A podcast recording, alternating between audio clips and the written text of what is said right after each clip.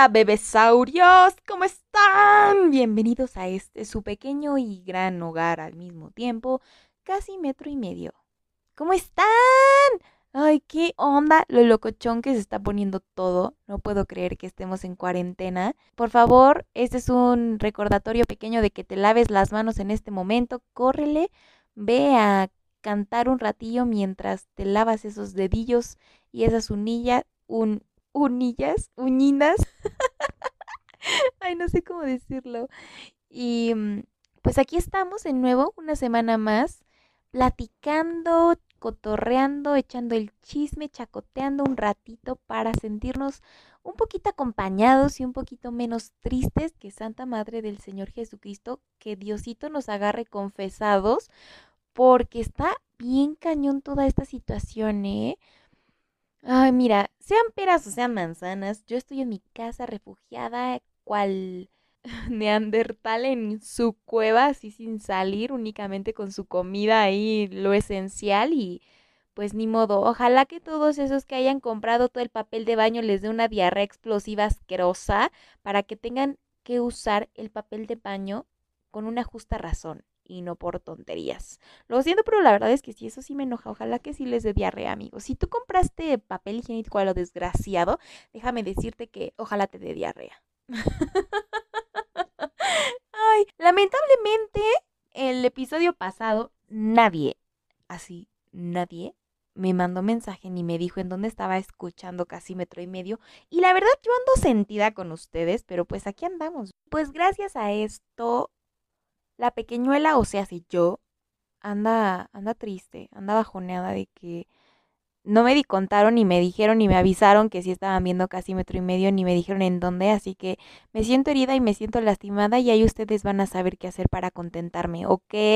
Y pues bueno, creo que esta es una historia que a mí me fascina contar, me encanta, me apasiona, porque es un muy buen y largo story time, así que espero que estén tomándose, no sé, una chelita, un vinillo, una agüita, un tecito, algo rico para que lo disfrutemos juntos y tengan una botanilla por ahí. Yo no tengo nada porque la verdad es que se me haría muy incómodo andar comiendo y masticando mientras les cuento mis vidas pasadas y futuras y presentes, pero pues yo les doy chance de que ustedes coman y mientras me escuchan un ratito.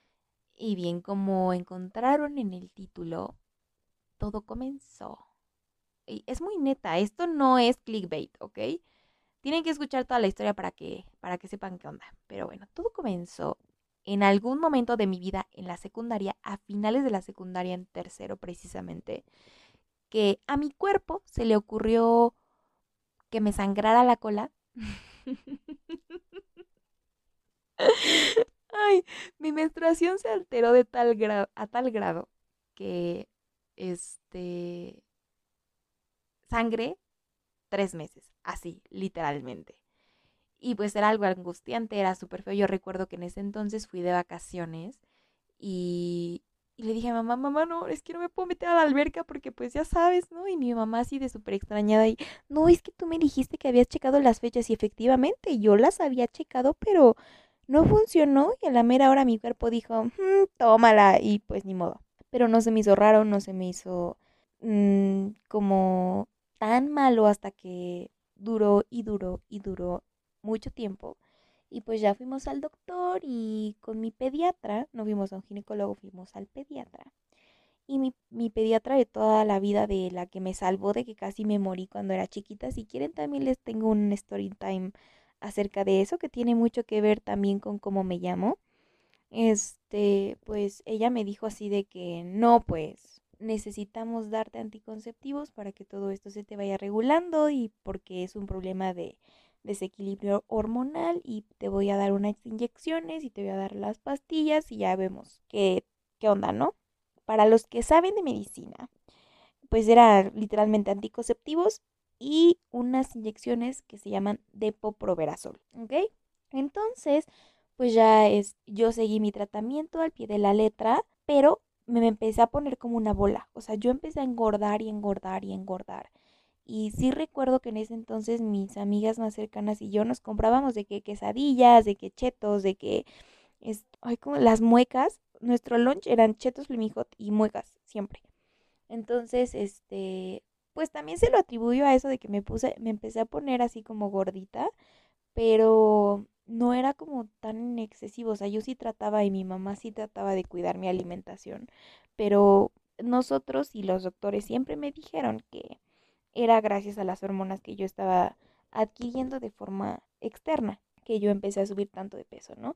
Mi peso máximo fueron 65 kilos, yo midiendo un metro con 49 centímetros. Could you imagine that? It's fucking crazy. Así que después de eso, pues ya doña yo se, este, se maltripeó un buen con estar gorda. O sea, yo de verdad estaba así como de, no, es que cómo puedo estar gorda y me sentía incómoda y compraba ropa súper grande para que se disimulara mi gordura, aunque pues con tanta capa pues yo me veía igual de gorda o peor. Entonces, pues ya, ni modo, eso fueron otros problemas mucho más cañones. Pero, este, después de eso, yo seguí en mi tratamiento y Andrés Rojas no se regulaba y yo decía, oye, ¿qué onda? ¿Qué, qué sucede? Entonces volví con mi, esta, con mi pediatra y la pediatra me dijo, no, pues es que entonces vamos a tener que revisar tu pequeña tiroides. Para todos los que no sepan, la tiroides es una glándula que se encuentra a la altura de la tráquea, o sea, en tu cuellito, en medio donde está la manzana de Adán, arriba o abajo, creo que abajo, no me acuerdo, que produce hormonas que vienen, o sea, que reacciona y produce hormonas que vienen desde tu cerebro, desde la hipófisis, y ahí es como tú funcionas. O sea, las hormonas regulan tanto como todo lo que tiene que ver con el aparato reproductor, hasta tus emociones, tu manera de comer, la manera en la que crece tu cabello, si tienes frío, si tienes calor, si engordas, si creces, etcétera, ¿no? Entonces, digamos que es el centro del universo, es tu cajita de información y es tu cajita que te define. Y para esto la doctora me dijo, pues es que este, si estás teniendo alteraciones hormonales es probable que tu tiroides tenga algo malo y pues necesito que te hagas un estudio. Cabe recalcar que este story time, aparte de ser chismoso, porque ustedes son unos chismosos escuchando mi historia, también van a aprender mucho de medicina. He escuchado a muchas personas decir, ay, es que está enfermo de tiroides o le dio tiroides y no, cero que ver. O sea, todos tenemos la tiroides, a todos nos pertenece nuestra tiroides y no es como de que si te enfermas de la tiroides te da tiroides, no, porque tú tienes tiroides, o sea, amigo, date cuenta. Lo único que sucede es que tu tiroides Mm, produce muchas o pocas hormonas que se llama hipotiroidismo o hipertiroidismo. Hipo de poquito e hiper de mucho. Ese es el problema, ¿no? Que hay un desbalance y como tu tiroides es la encargada de regular todo eso, se vuelve loca y por ciertas circunstancias se le ocurre de repente producir mucho o poco y si produces mucho, como que todo tu metabolismo se acelera y te da frío, y bueno, por supuesto, para entrar en contexto, me encantaría que todos supieran más o menos qué es el hipotiroidismo y el hipertiroidismo, ¿no? Y el hipotiroidismo es una consecuencia de la disminución de la actividad de la glándula tiroides, es decir, que no se produce la cantidad suficiente de hormonas y hace que el metabolismo sea más lento. Es una consecuencia de la disminución de esta glándula, o sea, de la actividad de esta glándula, y el hipertiroidismo es la hiperactividad de la glándula tiroides, que segrega cantidades excesivas de hormonas y hace que el metabolismo se acelere. Por ejemplo, los síntomas del hipotiroidismo son debilidad o fatiga, aumento acelerado de peso, disminución de la libido, mucho frío, dolor muscular o articular, caída del cabello y uñas quebradizas, piel pálida o reseca, hinchazón de la cara, las manos y los pies, estreñimiento, disminución del ritmo cardíaco, mm, depresión, habla y movimientos lentos, dificultad para concentrarse y problemas de memoria. Y el hipertiroidismo se caracteriza por pérdida acelerada de peso, aumento en la frecuencia cardíaca, sensibilidad o intolerancia al calor, sudoración excesiva, evacuaciones intestinales frecuentes, osteoporosis, cabello quebradizo, debilidad muscular, nerviosismo y ansiedad, irritabilidad, insomnio, temblor en las manos, alteraciones menstruales y disminución de la fertilidad en las mujeres. Como ven, son muchos como pequeños síntomas que pues si te suceden, como que no te das, no les das la suficiente importancia. Pero en realidad muchas personas tienen en mayor o en menor grado alguna clase de alteración en la tiroides. Entonces, para esto la doctora me dijo, no, pues es que tu menstruación no se regula, entonces necesito que te vayas a checar tus hormonas tiroideas. Y ya fui, me saqué sangrecilla y me dijo, mm, sí está mal, está raro esto, necesito que te hagan un ultrasonido, porque puede que tengas un nódulo. And I was like, what the fuck is that shit?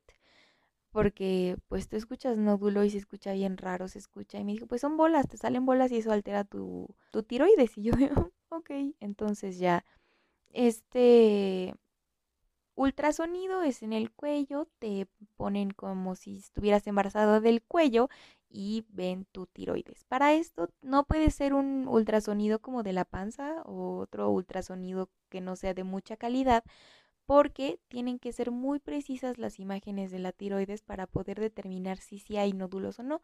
Puedes tener uno, dos, tres, un millón en la tiroides, ¿no? Y pues ya me hice el ultrasonido y para esto la doctora me dijo que en dado caso de que si tuviese un nódulo iba a ser muy complicado, iba a ser raro y iba a ser difícil mi vida después de eso, ¿no? Entonces, pues técnicamente me dieron el resultado del ultrasonido y pues dicho y hecho, Ailey tenía un nódulo en el lado derecho de la tiroides de 3 milímetros. Y wow, fue súper chocante para mí el hecho de darme cuenta de que tenía un tumor en la tiroides, en un lugar tan importante que de una u otra manera hacía que mis funciones tiroideas y mis funciones de todo mi cuerpecillo se viesen afectadas. Entonces, pues ya la doctora me dijo, ok, pues lo siguiente que toca hacer, aunque sé que te vas a morir de miedo, y pues efectivamente, fue hacer una biopsia. Yo sé que suena como súper feo, súper horrible, alarmante. Y pues en efecto lo fue. Es una de las experiencias más horribles que he tenido en toda mi pequeña existencia. Pero ahorita llegamos ahí. Después de que fui diagnosticada con un nódulo de tiroides, em, mi doctora, mi pediatra, me recomendó ir con un especialista. El especialista en las hormonas es un endocrinólogo. Entonces yo busqué así de que doctores así chidos en Toluca y encontré a una doctora maravillosa. Llegué con ella y me atendió súper linda, súper bonita, así súper, no sé, me encantaba y me hacía sentir muy en confianza y para mí eso es muy importante porque mm, alrededor de mi vida he pasado por circunstancias muy feas hablando médicamente y estoy como media traumadilla con los doctores los odio, me choca ir al doctor y encontrar a alguien a quien en verdad le tengo confianza, para mí es muy importante. Entonces encontré a esta doctora súper chida. El problema es que estaba a punto de parir la mujer y pues me atendió esa primera vez, me agendó mi cita con el humano que me iba a hacer la biopsia y me contactó con él y me dijo que ella iba a tomar mi caso, pero ella no podía hacer la biopsia, tenía que ser alguien muy especial. Era únicamente un humano aquí en Toluca que hacía ese, ese procedimiento, que ahorita llegamos ahí. Pero la señora, o sea, no pudo terminar mi tratamiento porque se embarazó y decidió tener ese bebé justo cuando yo necesitaba una doctora de confianza, ¿no? Y bueno, ya. En total, me agendó la cita con este sujeto, que muy agradable, muy chido también, súper de confianza este señor.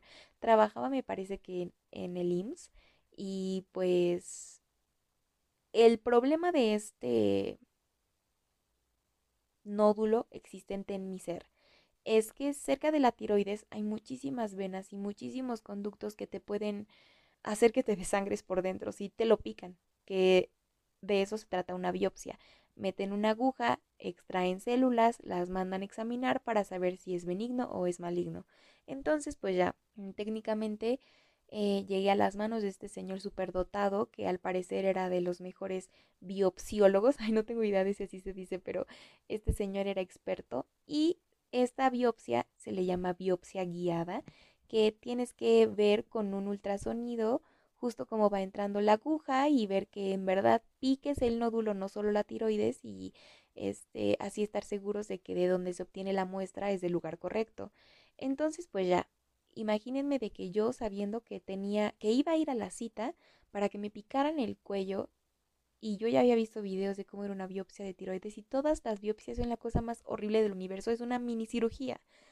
Entonces pues ya llegué yo de que súper asustada, de muriéndome, bueno, mal, mal, mal, mal. Me acuerdo que toda mi familia me acompañó a la cosa esta asquerosa y pues para ese día tienen que saber, como ya se los he mencionado muchas veces, que para mí la música es muy importante. Entonces llevé mi iPod para ponerme mis audífonos y escuchar música y que me relajara mientras duraba todo este procedimiento. Y bueno, el doctor me dijo que me quitara mi camisa, bueno, mi blusa y um, me descubriera el cuello y ya que todo, que ahorita me daba todas las demás indicaciones, ¿no? El Señor se los juro me dio un montón, montón de confianza.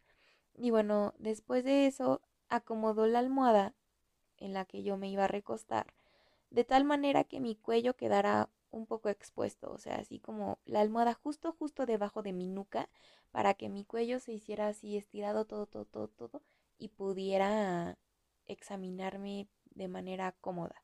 Y para esto deben saber que él debía ser un experto haciendo lo que hacía, ya que el nódulo que se encontraba o se encuentra en mi tiroides es un nódulo muy cercano a mi carótida.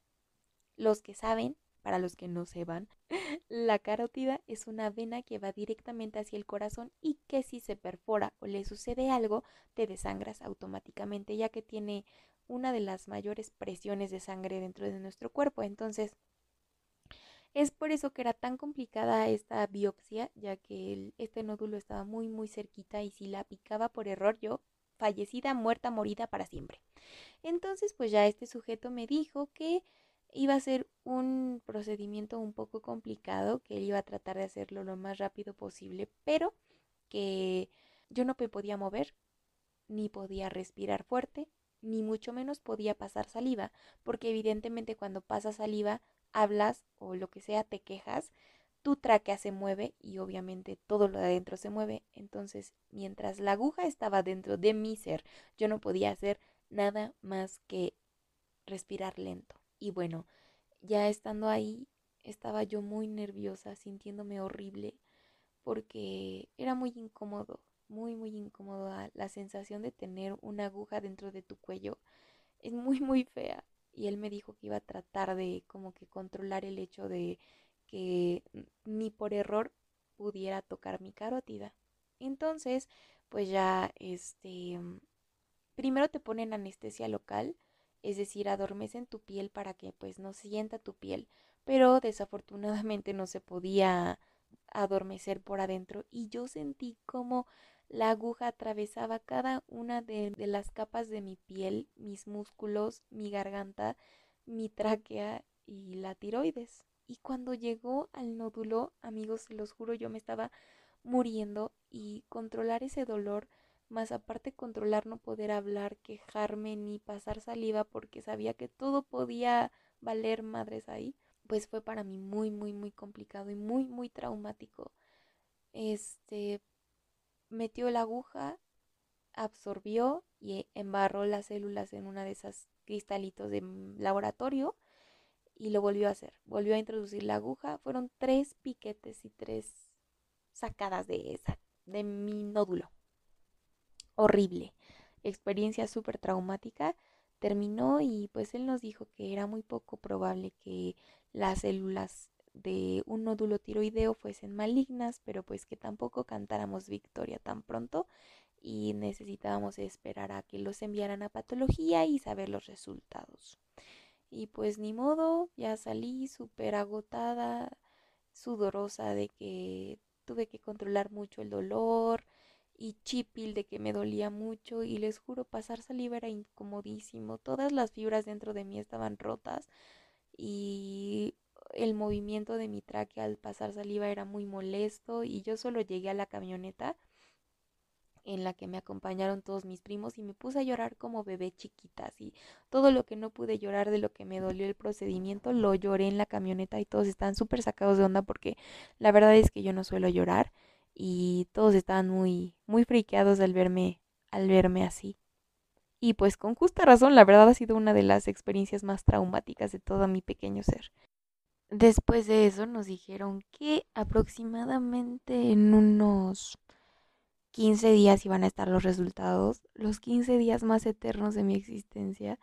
Mi mamá y yo nos las pasábamos llorando de que pues había una gran posibilidad de que yo tuviese cáncer o de que no la tuviera. Entonces era algo muy feo. Hasta que un día, así súper raro, súper random, el doctor le llamó a mi mamá y ella contestó y, o sea, les juro que cuando contestó puso una cara horrible, horrible. Y yo nada más me le quedaba viendo y el doctor, quién sabe qué le dijo del otro lado del teléfono y mi mamá empezó a llorar, pero mal. Y le dijo, ok, gracias doctor y ya, hasta luego y muchas gracias y ya no. Y me abrazó y entonces yo me asusté mucho porque dije, what the fuck, ¿qué está pasando? Y le, o sea, yo trataba como de quitarla del, del abrazo y así de, ¿qué pasó? ¿Qué pasó? Y, y ya nada más me, me dijo, no es cáncer. No saben cuánto descansó mi alma.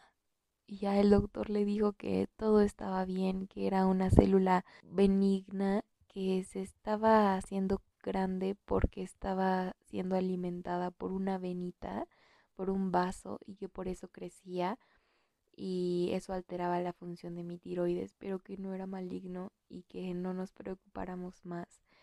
Y no saben, no saben lo feliz que fui, lo descansada que me sentí en ese momento de el hecho de pensar que yo pude ser alguien que tuvo cáncer, ¿saben? Y bueno, ya finalmente llevamos esos estudios con la doctora. La doctora nos dijo, ay, qué bueno, todo quedó esté perfecto, pero ahora sigue llevar un tratamiento conciso para evaluar la función de tu tiroides. Y después de eso se me agendó una cita y resulta que parió.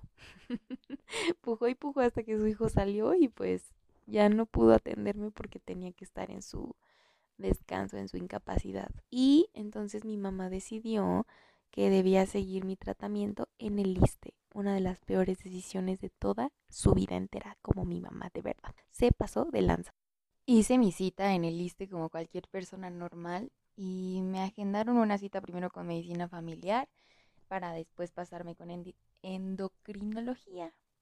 Y mm, pues la doctora se veía bien, o sea, todo cool, y le conté todo lo que ya había estado viviendo y pues se le hizo muy como raro, entonces decidió internarme.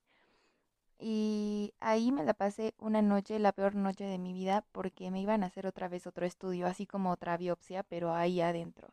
Entonces, pues me internaron, me sacaron sangre, me quitaron todas mis cosas, pero para esto yo no sabía que ese día me iban a internar. Literalmente yo llegué a la cita con la doctora y me dijo, no, pues te tienes que quedar porque tenemos que examinar toda la onda, ¿no?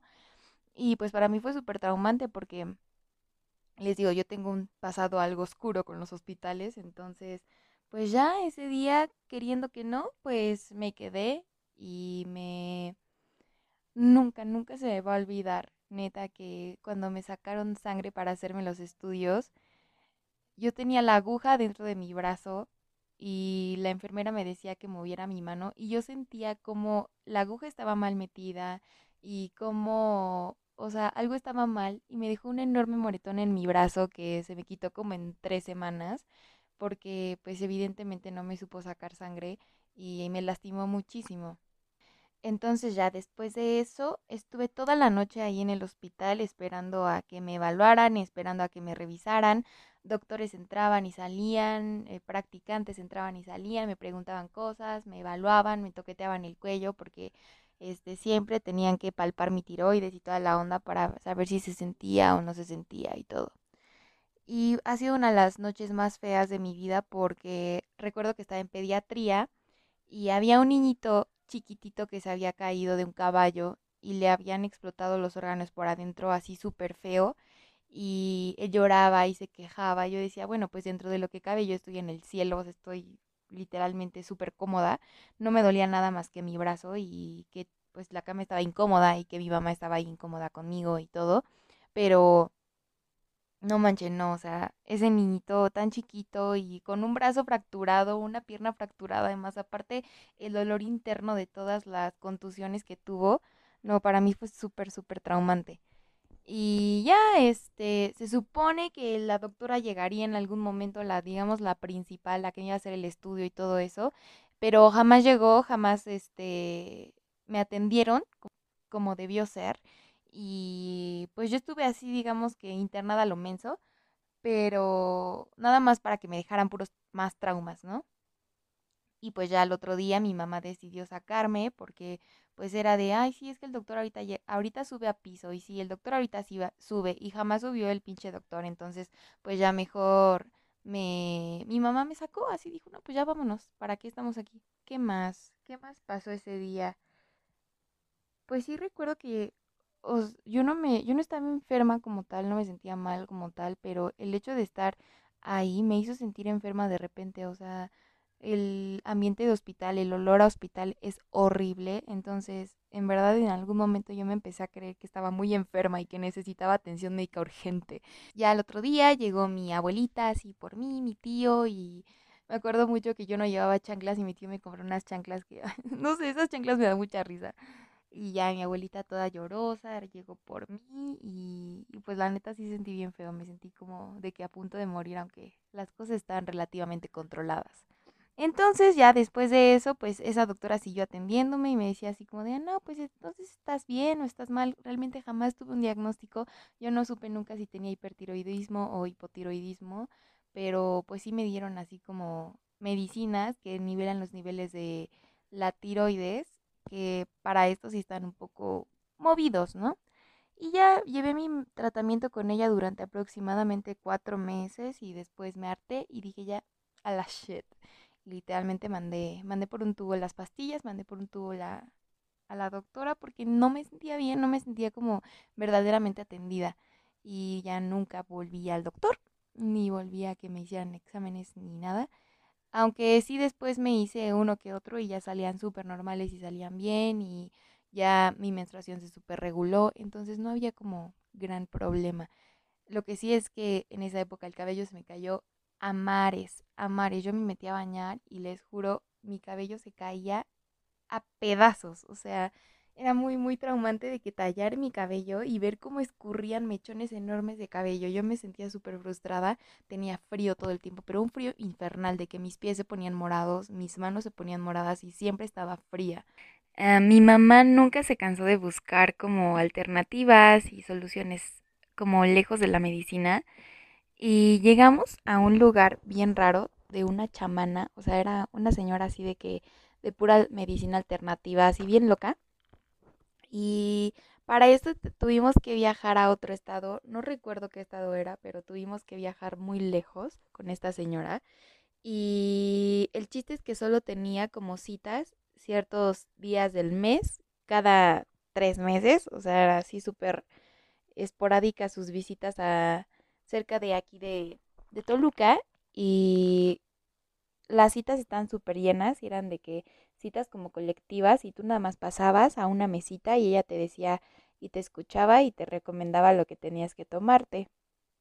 Para esto, ella hacía un preparado de hojas y de, o sea, así como puros tés medicinales y les llamaba cocas y las metía dentro de botellas de coca de vidrio y las vendía estas cosas eran relativamente caras, pero, o sea, te decía así de que no, pues esto te lo tienes que tomar así y un shot de esta coca con este...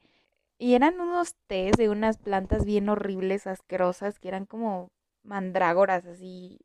Recuerdo que fue súper traumante, porque yo me tenía que tomar esas cocas, creo que cada dos días, no recuerdo bien, pero sabían a colas, de verdad era pipí de unicornio, este, a punto de fallecer de una insuficiencia renal, porque en verdad soy horrible.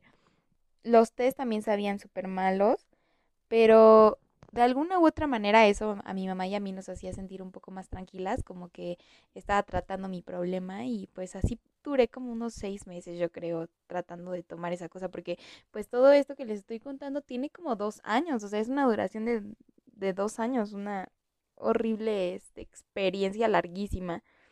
También con un chico que mi mamá en algún momento inició yendo a cosas como de cosas naturales y orgánicas y todo esto y este chico hacía como jugos y como tés y conoció un montón de cosas como de remedios naturales también y le dijo que me tenía que hacer una leche de oro que tenía que tener cúrcuma, que es un anticancerígeno muy fuerte y total, yo, yo me tomaba esta cosa como que diario y así. Y al final, quién sabe si todo esto que hicimos me ayudó, pero pues no sé, no, no, no nos quedamos nunca como con solo una opinión. Y está, está chistoso todo, todo lo que pasa. Es un viacrucis muy, muy cañón. Entonces, pues sí, ya esos como síntomas fueron desapareciendo. Pues quería contarles esta historia medio catastrófica de mi ser. Em, no me gusta que me toquen el cuello, me incomoda porque me recuerda cuando me examinaban y así. Y es un toqueteo muy doloroso. Bueno, a mí me resultaba muy doloroso e incómodo. Y pues nada, examínense sus tiroides, chequen estos síntomas que yo les dije al inicio para que de alguna u otra manera puedan prevenir una problemática tan común, porque es súper, súper común, en serio. Más de lo que se imaginan, hay muchísimas personas que diariamente tienen que tomar pastillas y suplementarse para equilibrar esos desajustes hormonales que genera la tiroides. Desafortunadamente son problemáticas que es difícil como diagnosticar y tienes que estar muy al pendiente de estos pequeños síntomas porque, ay no, si, si no, no te das cuenta y puedes vivir con ello toda tu vida y jamás te enteras hasta que tienes graves problemas de sobrepeso o de un metabolismo atrasado o súper rápido. Entonces, les recomiendo mucho que utilicen este story time para aprender acerca de las bonitas que son las tiroides. Para esto a mí me dijeron que si mi nódulo estaba muy grande o si mi tiroides de alguna u otra manera no funcionaba bien, entonces tenían que operarme y quitarme la mitad de la tiroides o toda o quemarla con yodo.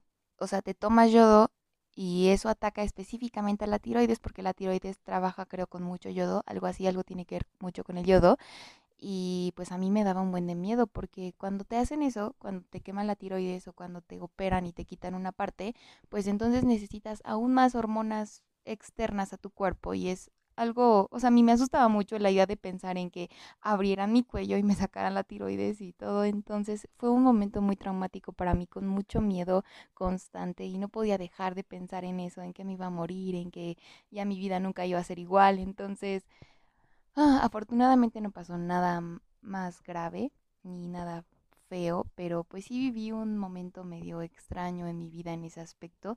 Y eh, con esto el coronavirus y como los doctores y todo eso, pues me dieron ganas de contárselos, aparte de que últimamente por alguna extraña razón lo he estado contando con amigos cercanos y pues sí se sacan de onda porque no tienen ni idea y muchas personas no tenemos ni idea de lo que han vivido otras personas y en realidad creo que es un tema que no disfruto mucho tocar ni hablar porque me causa como, o sea, me, me asusta, me angustia y no me encanta platicárselo a cualquier persona, pero pues creo que este es uno de mis lugares seguros, así que los quería compartir de una u otra manera. Espero que les haya gustado este, esta especie de story time con mi casi tumor cancerígeno en la tiroides y que se la pasen chido. Si ustedes tienen alguna vivencia extraña con los doctores, por favor, no duden en contarme, yo quiero saber todo. Si también tienes algún problema de tiroides, cuéntamelo, cuéntamelo todo, amiga creo que ha llegado el momento de despedirme, no sin antes recordarles que cada episodio yo les recomiendo una canción bien chida y me encantaría que me dijeran qué les parece. Este día toca escuchar a White Lies, em, Mentiras Blancas, White Lies, y la canción es Take It Out On Me. Espero que les guste mucho, a mí me encanta, me pone muy feliz. Y hace poco un amigo Jaime me recordó lo chido que es este, este disco de White Lies. Entonces espero que se tomen el tiempo de escuchar o todo el álbum o esa canción porque es muy buena. Y pues nada, Espero que se la pasen bonita en su cuarentena. Estoy pensando hacer un episodio acerca de cosas que podemos hacer en la cuarentena o algo así, pero no sé, lo voy a pensar. Y también voy a pensar seriamente el hacer más episodios durante la cuarentena para que nos entretengamos tú y yo, juntillos, en la comunidad de nuestro hogar, seguros y pues estira tantito tus manitas, estira tus manos, ándale, estíralas, ¿ya? Te voy a poner tantito gel antibacterial y te voy a echar Lysol en todo tu cuerpecito porque andas bien viruliento. Ay, te quiero mucho. Este, pórtate bien y si te portas mal me invitas. Ah, pon tu frentecita. Te voy a llenar esa frentecita de bochito de besitos. Bye.